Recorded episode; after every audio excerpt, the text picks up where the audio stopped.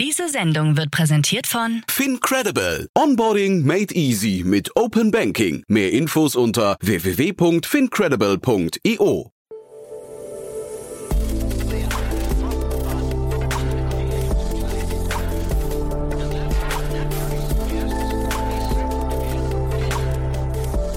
Startup Insider Daily. Herzlich willkommen zurück zu Startup Insider Daily. Mein Name ist Jan Thomas und wie vorhin angekündigt, Hong Dang ist bei uns, der CEO und Founder von Y42. Ein Unternehmen, das sich dem ganzen Thema Daten von, ja, ich würde mal sagen, einer ganz neuen Seite nähert. Es bündelt, kann man glaube ich sagen, alles von der Datenerfassung zur Datenauswertung, zur Datenvisualisierung, alles unter einem Dach. Und das Ganze auch noch so aufgebaut, dass Unternehmen quasi diesen Datenstack mit minimaler Codierung nutzen können, also auf Neudeutsch wahrscheinlich eine Low-Code oder No-Code-Anwendung. Das, wie gesagt, kommt sofort. Kurz schon mal der Disclaimer. Ich habe mit Hang leider nicht alles besprechen können, was wir besprechen wollten. Und äh, leider war er nach hinten raus wegen einem wichtigen Termin zeitlich begrenzt. Deswegen haben wir gesagt, wir machen in den nächsten Wochen nochmal eine Folgesendung. Wundert euch also nicht, falls das Gespräch nachher relativ abrupt abbricht. Wir kommen nochmal wieder und sprechen dann über alle Themen, die, ja, die heute offen geblieben sind. So, kurz der Hinweis noch auf nachher. Um 16 Uhr geht es hier weiter, dann mit einem anderen krass Unternehmen. Juri Narziss ist bei uns, der Managing Director von Moonfair. Und da habt ihr wahrscheinlich mitbekommen, das Unternehmen hat gerade 125 Millionen Dollar eingesammelt von Inside Partners, dem gleichen Unternehmen, das auch in äh, Y42 investiert hat. Und demzufolge, ja, also auch das nachher ein Gespräch, was ich euch wirklich ans Herz legen kann, ist ein ganz anderes Gespräch, auch eine ganz andere Art von Unternehmen. Da geht es um den Private Equity Markt, aber ja, den von der ganz neuen Seite beleuchtet. Moonfair möchte helfen, den Zugang zu der Assetklasse Private Equity, ja, man kann sagen, zu demokratisieren. Hört euch das mal an, ist wirklich sehr spannend und ja, 125 Millionen Dollar sprechen ja für sich. So, genug der Vorrede. Wir gehen rein in das Gespräch mit Hong Dang und vorher nur noch ganz kurz die Verbraucherhinweise. Werbung. Hi, hier ist Nina, Content Managerin bei Startup Insider. Suchst du deine nächste große berufliche Herausforderung? Dann melde dich bei uns. Wir suchen aktiv nach neuen Teammitgliedern, die Startup Insider zum führenden Informationsmedium der deutschsprachigen Startup-Szene machen wollen. Aktuell suchen wir Sales Manager, Customer Success Manager, Finanzmanager sowie Werkstudenten in den Bereichen Sales, Product und Content. Aber auch wenn keine passende Stelle dabei ist, melde dich trotzdem bei uns. Wir suchen immer nach leidenschaftlichen Menschen, die mit Startup Insider Großes bewegen wollen. Also, um mehr zu erfahren und dich zu bewerben, geh jetzt ganz einfach auf startupinsider.de/slash insider. Startup Insider Daily. Interview. Super, ja, dann freue ich mich sehr. Hum Dang ist heute bei uns, CEO und Founder von Y42. Äh, hallo Hum. Vielen lieben Dank. Äh, ja, vielen Dank für die Einladung, Jan. Ja, ich freue mich sehr, dass wir sprechen. Ich hatte neulich mit Martin Janicki schon über euch gesprochen und war extrem begeistert von dem, was ihr macht. Ähm, du musst uns gleich mal abholen. Ihr, ihr, ihr denkt Daten ganz neu, ne? Ja, das versuchen wir. Also ähm, vielleicht ein bisschen über meinen Background. Ähm, ich war tatsächlich äh, in der Eventbranche tätig. Ja, habe ich gelesen. Äh, Party like Gatsby, ja, genau. Super, ja. ähm, ja, wir haben das äh, 2014 gestartet äh, und tatsächlich waren wir äh, ja in über 20 Ländern aktiv. Also es war keine kleine Unternehmung mehr. Und ähm, zu dem Zeitpunkt äh, habe ich mich eben sehr mit dem Thema Daten äh, beschäftigt. Ich habe auch äh, in dem Bereich meinen Master gemacht. Und das war eben eine uh, Uni-Gründung. Und das heißt, es war halt einfach immer, ja, schon 80 Prozent meine Zeit und 20 Prozent meine Zeit äh, auch, auch noch Uni. Und ähm, ich habe eben, äh, ja, wir haben echt äh, äh Millionen umgesetzt, äh, gleich von Anfang an, also schon ähm, ja, relativ äh, auch ein gutes Geschäft damals, äh, wahrscheinlich auch sehr dem, dem Film The Great Gatsby im Jahre 2013 zu verdanken. Und äh, wir hatten da die exklusive Marke äh, tatsächlich auf Gatsby in Europa. Und dadurch äh, ja, sind wir relativ schnell groß geworden, weil jedes Mal, wenn ein Unternehmen versucht hat, ein Event unter dem Namen Gatsby zu vermarkten auf Facebook, konnten wir mit unserer Marke einfach das Event abschalten. Und in ja, 2014 hast du halt einfach das Event nicht existiert, wenn du nicht auf Facebook warst. Aha. Und sorry, ja, ich weiß, wir wollten ja über äh, Daten eigentlich reden, ja, aber ich, ich, ich du, du, du kennst deine Schwerpunkte. genau. Und äh, die Marge leider war relativ gering äh, in der Branche. Also kam natürlich aufs Event drauf an, aber Pi mal Daumen war es halt im Durchschnitt immer sieben Prozent. Und äh, da kann man ähm, da kann man eben ganz anders rangehen. Man kann sagen, okay, ähm, ich äh, sammle jetzt Daten, ich äh, versuche die äh, von meinem Ticketing, aus Umfragedaten, aus, äh, sagen wir, aus meinen äh, Advertisement-Daten wie Facebook etc. Äh, Analysen zu machen, um Kosten zu sparen oder äh, eben mehr Besucher reinzuholen, um die Marge einfach zu, zu verbessern. Und äh, zu dem Zeitpunkt, äh, eben als jemand, der sich sehr stark mit dem Datenthema, äh, sagen wir mal, äh, über die Uni sich beschäftigt hat, ähm, habe ich dann diese Data Pipeline aufgebaut und es war einfach unglaublich schwer. Und als jemanden, der wirklich äh, das studiert hat, ist es mir sehr, sehr schwer gefallen. Ich habe nämlich ein Tool gebraucht, das Daten integriert. Ähm, ich habe da ein Tool gebraucht, das die Daten wie transformiert dann habe ich ein anderes gebraucht, um die Daten zu visualisieren. Dann wiederum ein anderes, das die Daten eben äh, orchestriert. Also wenn das hier fertig ist, mach, äh, äh, transformiert dann die Daten und macht dann das und das. Und dann wieder ein Tool, um die Daten eigentlich wieder in andere Tools zurückzuschicken, um die wieder nutzbar zu machen. Und äh, das habe ich dann noch irgendwie äh, ja mit ganz vielen Skripten und äh, also den größtmöglichsten Hack äh, damals zusammengebaut. Ähm, und ja, das hat doch äh, letzten Endes wirklich funktioniert. Und ich habe dann äh, die Marge von 7 auf 10 Prozent erhöhen können. Das ist äh, für uns, ja, der Profit ist dadurch fast 50 Prozent erhöht worden. Und dann wusste ich, hey, ich will das Thema machen, das ist echt ein cooles Thema.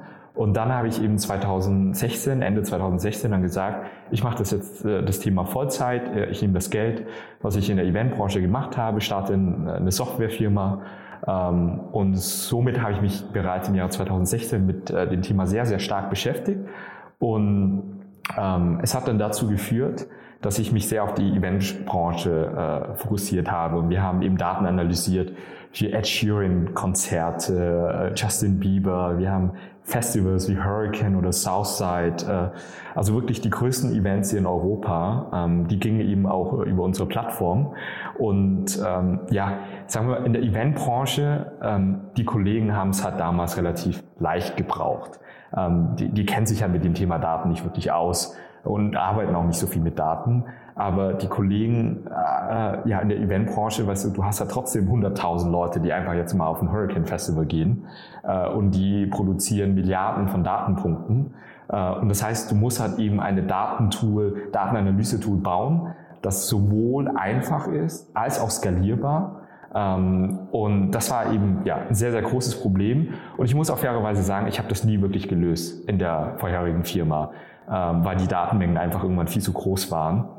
Ähm, nichts, nichtsdestotrotz, also es hat ja auch geklappt äh, und äh, ja, die, die Firma wurde dann äh, von einer MDAX-Firma übernommen. Ähm, kann man jetzt auch nachrecherchieren. Ich, dürfte es jetzt nicht auf Tonspur sagen, aber ja. Ähm, und äh, ich habe dann eben das, ähm, ja, auch das Geld genommen, was ich äh, dadurch erhalten habe und wusste, hey, ich baue jetzt eben ein Tool, das nicht nur auf die Eventbranche spezifisch, also äh, spezifisch aufgebaut ist. Ich baue jetzt ein Tool, das nicht diese ganzen, wir nennen das äh, im Fachjargon, ähm, äh, ja, Technical Debt also ich baue halt eben so ein Tool, äh, dass man eben einfach sowohl einfach ist äh, zu benutzen, als auch super skalierbar. Äh, und ich glaube in der heutigen Zeit, da, ja, wir haben da einen sehr schönen Punkt getroffen, sagen wir es so. Mhm. Ja, also das sieht man daran, wir sprechen ja vor dem Hintergrund einer Finanzierungsrunde. 31 Millionen Dollar habt ihr gerade eingesammelt. Das ist ja, ist ja eine Riesenrunde für ein sehr junges Unternehmen, ne? Genau. Ich glaube tatsächlich, das ist eine der größten äh, Series A-Runde, die jemals in Europa für ein SaaS-Startup äh, stattgefunden hat. Ähm, ich glaube sogar auch, dass wir die höchste Bewertung, die äh, jemals ein europäisches Unternehmen in der Series A hat für ein SaaS-Startup. Ach wow, äh, habt ihr die Bewertung kommuniziert? Die haben wir nicht kommuniziert. aber möchte ich auch nicht. äh, möchte ich nicht. Ja. Ich kann dir aber sagen, dass die Zahl, die du letztens erwähnt hast, sogar niedrig ist. Ach, Wahnsinn. Oh, ist ja, ist ja interessant. Ähm, lass uns doch mal vielleicht dann kurz darüber sprechen. Also die äh, Atomico haben bei euch investiert, Inside Partners. Ähm, ich meine, das ist ja erstmal irre, dass solche Unternehmen sich überhaupt mit einem deutschen jungen Startup Series A beschäftigen. Was haben die denn, was sehen die denn in euch? Warum, warum dann eben diese hohe Bewertung? Ähm, also äh, tatsächlich war die, diese Finanzierungsrunde sehr umkämpft. Also ähm, es waren ja nicht nur die beiden im Spiel, sondern wir hatten sehr viele Angebote bekommen. Ähm, und der Prozess war auch sehr schlank gehalten, äh, weil wir wollten halt einfach auch das Produkt bauen, das Business. Ähm, ich, also man hört das vielleicht nicht. Äh, ich, ich glaube, ich kann doch schon äh, einigermaßen gut reden, aber ich bin der Techie und ich äh, programmiere eigentlich den ganzen Tag. Ach ja, guck mal. Äh, bis zu dem Zeitpunkt noch, aber jetzt eben weniger, weil das Team jetzt auch um einiges größer wird. Ähm, aber ja, ich, ich habe mich da eben reinfuchsen müssen in der alten Firma und irgendwie äh, äh, ist es jetzt doch mein äh, Bread and Butter äh, geworden. Mhm. Und ich glaube, es ist auch sehr wichtig, also von Typus des Produkts her, äh, da, da kann man eben keinen, sagen wir mal, jemanden an der Spitze haben, ähm, der einfach nicht das Produkt lebt und atmet, weil das halt auch so komplex ist zu bauen. Ähm, und äh, long story short, also ich glaube, ähm, ja, es war eben sehr kompetitiv. Äh, ich glaube, äh, unsere Umsatzzahlen waren auch sehr gut für so ein junges Unternehmen. Also ganz klar, es ist noch ein junges Unternehmen. Äh, wir sind im November auf den Markt gegangen mhm. ähm, und wir haben äh, die Fundraising-Runde etwa Ende August angestrebt und das hat äh, ja eine Woche gedauert. Äh, und dann hatten wir zusammen, wir wollten das aber auch nicht länger als eine Woche machen, weil das halt einfach viel zu viel Zeit gekostet hätte für uns. Du, also ich kenne andere, die sagen auch gerne, sie möchten das in der Woche durchziehen und dann dauert es doch neun Monate. Also vielleicht kannst du mal kurz sagen, was sind denn aus deiner Sicht dafür die Gründe? Ähm, ich glaube, wir haben es relativ schlau angestellt und ich glaube, ich verrate jetzt alle unsere Tricks, äh, die wir im Brutkasten haben. Dann klappt es in der USB vielleicht nicht mehr, aber ähm, äh, wir haben es so gemacht. Ich bin, äh, ich bin Solo-Founder tatsächlich ähm, mhm. in der Firma. Und das hat einen enormen Vorteil, ähm, weil ich kann eben ganz viele Leute ähm, ja, äh, einfach von dem Unternehmen überzeugen und ihnen auch sehr gute Anteile geben. Und ich habe eher das Gefühl, hey, ich, ich habe hier 20 äh, Co-Foundern zum Preis von einem.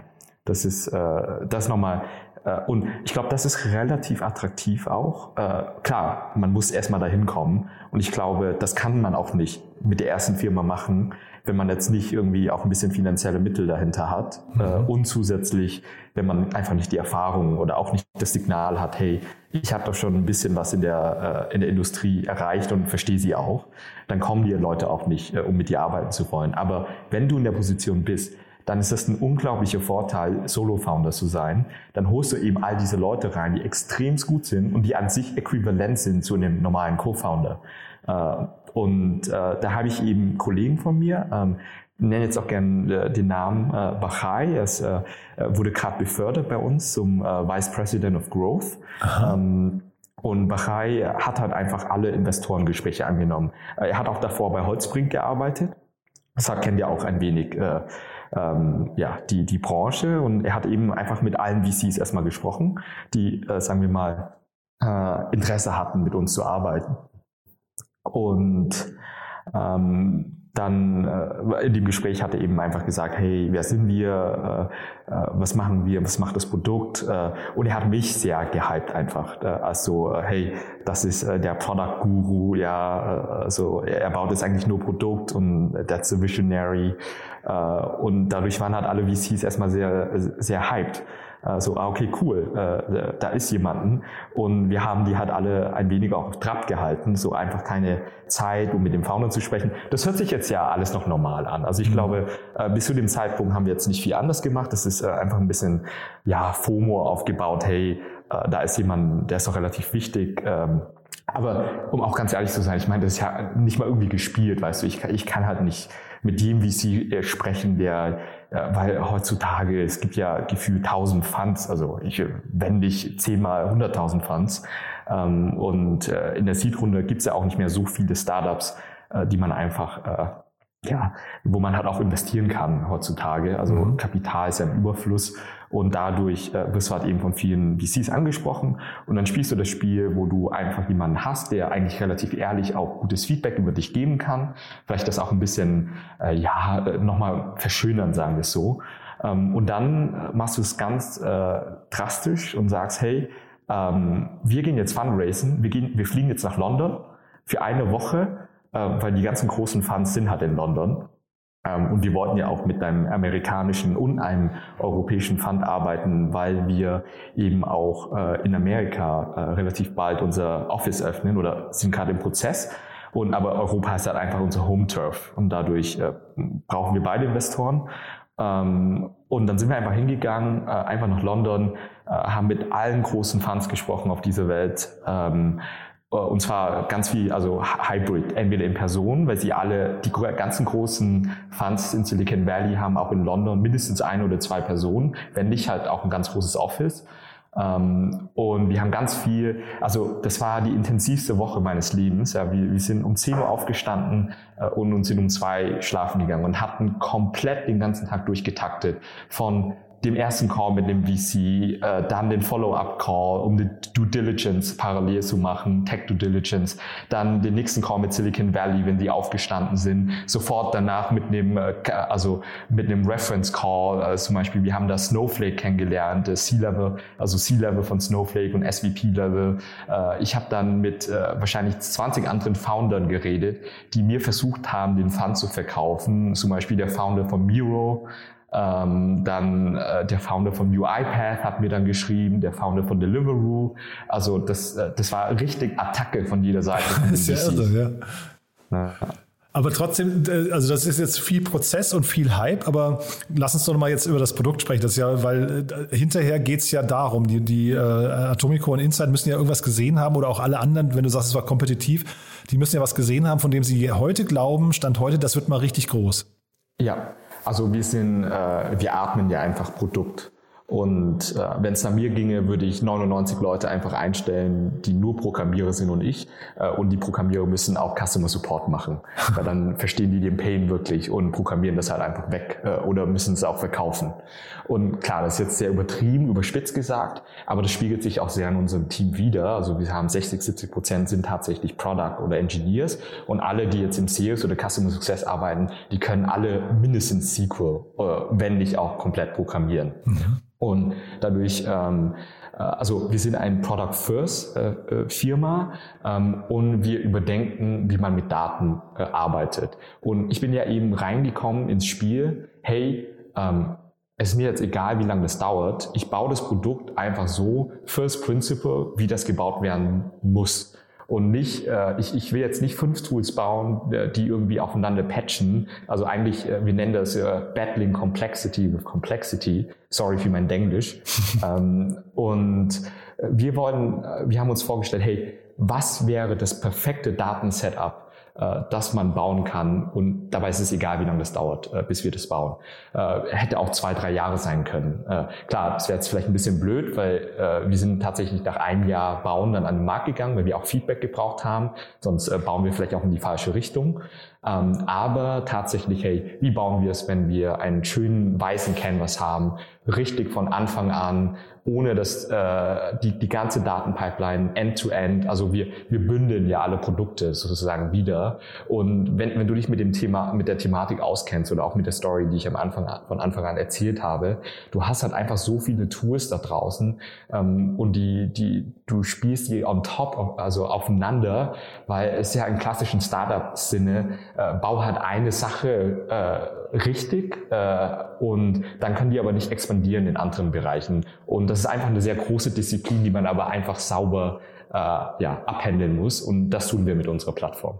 Und war trotzdem das Feedback von Investoren häufig, dass sie gesagt haben, macht doch genau diese eine Sache mal richtig, geht erstmal in den Markt rein mit ich weiß nicht, der perfekten Datenbank oder dem perfekten Visualisierungstool, also einem Teilfeature von euch noch. Und wenn ihr das gemacht habt, baut es langsam aus, weil das ist ja eigentlich so der typische Weg. Das ist der ganz typische Weg und wir weichen komplett von dem Weg ab. Ja. Also wir sagen einfach Attacke auf jede Seite ähm, und, und, wir wetten einfach darauf, äh, auf die Synergieeffekte, die wir bekommen, äh, dadurch, dass wir die ganze Pipeline haben. Ähm, und wir sind aber auch relativ gute, sagen wir mal, Programmierer, Produkt, äh, ja, äh, ja, Produktleute. Und ich glaube, wir haben einen sehr starken Standortvorteil in Europa.